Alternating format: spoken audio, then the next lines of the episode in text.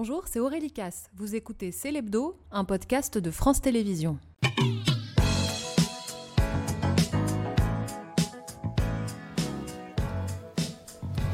Natacha, cette semaine, Emmanuel Macron reparlait d'écologie.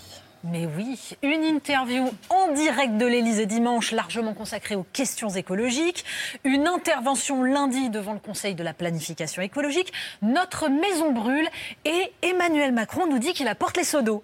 Bon, avec quelques limites tout de même, parce que ce qu'on aura entendu de plus disruptif dans ces interventions, c'était ça. Pour nos Français, c'est que on est attaché à la bagnole, on aime la bagnole, et moi je l'adore. Et oui, il ne peut pas s'en empêcher, hein, le président, quand il veut montrer aux citoyens qu'il est de leur côté, eh ben, il nous fait Jean Gabin avec dialogue de Michel Audiard. Bon, c'est pas exactement le même gabarit, mais voilà, l'idée y est.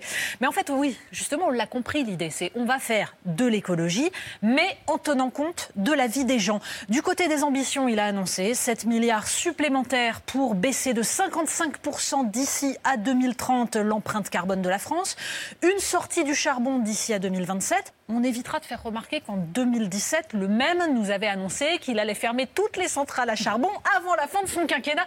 Il n'avait pas précisé quel quinquennat, en fait. Je sens un peu ironique, Natacha.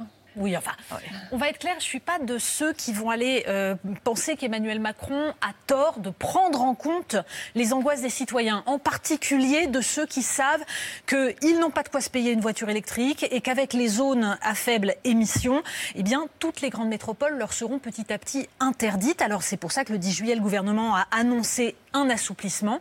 C'est bien, d'autant que quand on regarde la ZFE de Bordeaux, elle aboutit à interdire l'accès du centre-ville aux automobilistes, donc l'accès aux petits commerces, mais les livreurs DHL et Amazon, eux, ils ont le droit. C'est un choix de société. Alors, vous le trouvez vert ou pas vert, le président de la République? Bah, Pour le savoir, en fait, il faut le prendre au mot. Alors, on va l'écouter d'abord. Au fond, l'objectif qui est le nôtre, c'est de, de bâtir une écologie à la française qui répond à un triple défi, qui n'est pas que le nôtre, mais celui de la planète, celui du dérèglement climatique et de ses conséquences, celui d'un effondrement de notre biodiversité, et celui de ce que je qualifiais il y a un peu plus d'un an de fin de l'abondance et au fond de la rareté de nos ressources. Alors, vous avez entendu dérèglement, biodiversité, fin de l'abondance. Concrètement, ça veut dire quoi?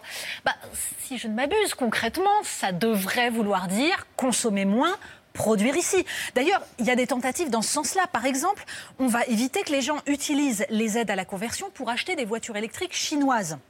C'est très bien, mais si on regarde dans le détail les nouvelles règles du bonus écologique, elles partent du principe qu'en Europe, eh bien, toute l'énergie serait décarbonée. Le bonus peut donc subventionner des voitures fabriquées en Pologne ou en Allemagne, alors même que l'électricité là-bas est issue de centrales à charbon. Oui, parce qu'il faut surtout pas fâcher nos partenaires européens alors que notre électricité est plus propre. Donc le problème c'est ça, on veut réindustrialiser mais on n'utilise pas tous nos atouts. On veut faire de l'écologie, mais sans fâcher la grande distribution, l'industrie de la mode, les transporteurs maritimes qui gagnent des fortunes et qui payent très peu d'impôts. Finalement, la conclusion, c'est que l'écologie, ça n'est absolument pas incompatible avec la défense du pouvoir d'achat. Au contraire, en revanche, ça n'est pas compatible avec la mise en concurrence du monde entier. Alors, Evelyne Delia, vous, vous allez participer la semaine prochaine au Forum international de la météo et du climat. Vous connaissez tous ces sujets-là. Face aux étés que nous avons vécus, face aux canicules, face au manque d'eau, est-ce que vous voyez des gens qui sont prêts à changer de mode de vie? De quelle manière? Oui, moi je, suis, euh, je vois tout à fait les jeunes. Euh, et c'est les jeunes générations qui sont vraiment. Alors, changer de vie, pas forcément, parce que c'est pour eux, c'est leur vie, leur nouvelle vie. Et euh, vous dites, c'est ne pas, c'est pas consommer moins, c'est consommer autrement, consommer différemment.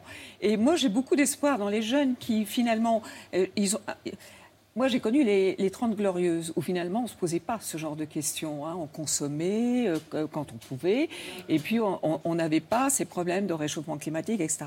Ça fait 20 ans que, j'en parle et que je le vois, où ça a eu du mal à démarrer, mais parce qu'il on était encore l'ancienne génération. En revanche, la nouvelle génération, elle, est à pieds joints, si j'ose dire, dans ses problèmes. Elle le voit, elle le vit. Et donc, je pense que euh, d'instinct, ils, auront, ils, consommeront différemment. Et c'est vrai, on a tendance maintenant à acheter des légumes de saison. on a tendance à acheter euh, des légumes qui sont... Mais même à Paris, moi j'achète mes légumes euh, à, une personne qui les produit euh, en région parisienne. Donc ce sont que des légumes de, de, De saison. de- que saison des et légumes de saison Et locaux, euh, et qui sont des légumes locaux. Et donc je vois qui fait la queue, il y a beaucoup de jeunes. Ah. Et donc euh, ça c'est, je, je pense qu'on on- on va vers une consommation complètement différente avec la jeune génération. Et, euh, et voilà. Et ça sera pas. Et, et je pense que ça sera une bonne consommation.